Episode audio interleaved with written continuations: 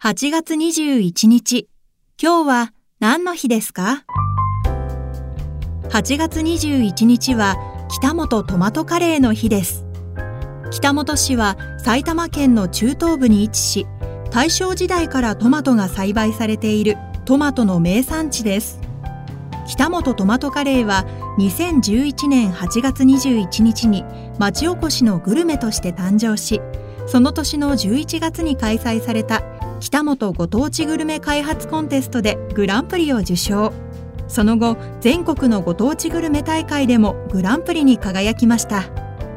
北本トマトカレーの定義は1ライスをトマトで赤くする。2ルーにトマトを使用する。3トッピングにトマトを使用する。の3つで北本市内には北本トマトカレーが食べられるお店が数多くあります。今日は何の日？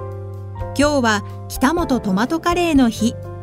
ナビゲーターは私加藤綾乃が務めました。また明日お耳にかかりましょう。